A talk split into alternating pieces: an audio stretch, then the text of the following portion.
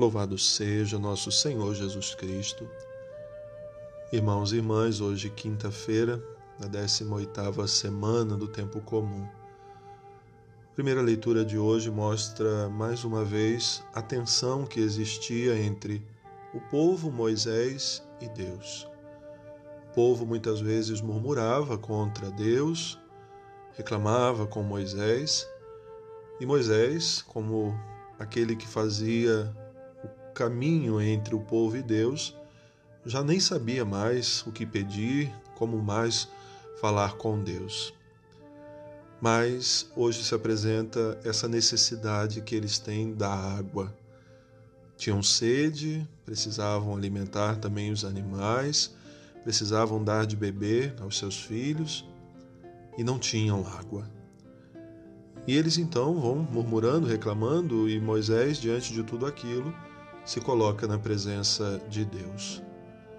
Deus vai ao encontro de Moisés, como sempre foi e como sempre esteve atento também às necessidades.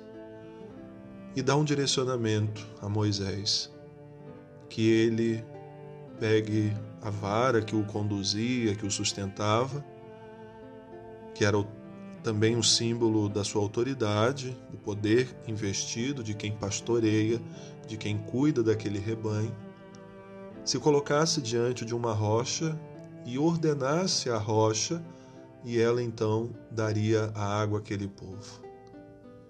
Em momento algum se diz que era para Moisés bater na pedra. E, no entanto, diante do povo, é isso que ele faz. E Deus então vai dizer: Moisés, você não entendeu nada do que eu disse. Você não acreditou na minha palavra. Aqui se coloca uma crise da vida de Moisés. Já estava tão pesado aquele clima, cansado de tudo aquilo, que começou a nem entender, nem ouvir melhor aquilo que o Senhor estava falando. Ele apenas havia dito: pega a vara e ordena a pedra, e ela dará água. E Moisés então ali sente pesar sobre ele o que nós chamamos, o que a Sagrada Escritura fala, a ira de Deus. O salmista nos faz rezar dizendo: Se hoje ouvires a voz do Senhor, não fecheis o vosso coração.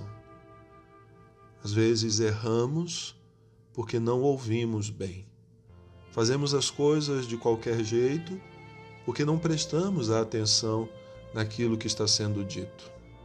Quem é pai, quem é mãe, vive isso cotidianamente em casa.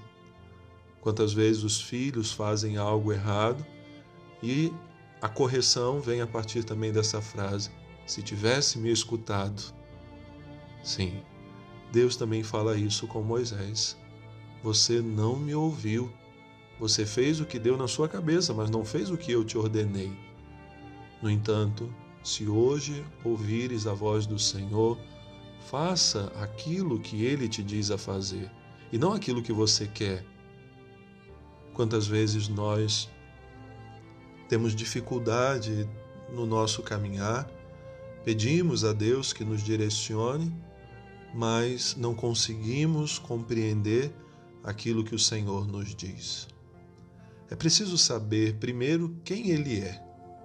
No Evangelho de hoje, Jesus faz essa pergunta, esse Evangelho volta sempre, porque é importante. Quem dizem os homens ser o Filho do Homem? Alguns dizem que tu és um profeta, Elias, Jeremias, enfim. E Jesus então pergunta aos seus discípulos: E vocês? E vós, quem dizeis que eu sou? É importante saber, porque quando Jesus fala, ele não fala sendo Jeremias, sendo Elias, sendo um outro profeta. Ele é aquele que Pedro reconhece: Tu és o Cristo, tu és o Filho do Deus vivo, que tem palavra de autoridade. Tanto que, quando algumas pessoas, por causa da palavra dura de Jesus, o abandonaram, Jesus pergunta aos seus discípulos: E vocês também querem junto? E Pedro vai dizer: A quem iremos, Senhor? Só tu tens palavras de vida eterna. Mas as palavras do Senhor só nos ajudam a alcançar a vida eterna quando elas são bem entendidas.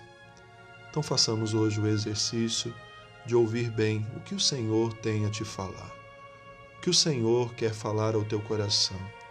E se hoje ouvires a voz do Senhor, não endureça contra ele o teu coração.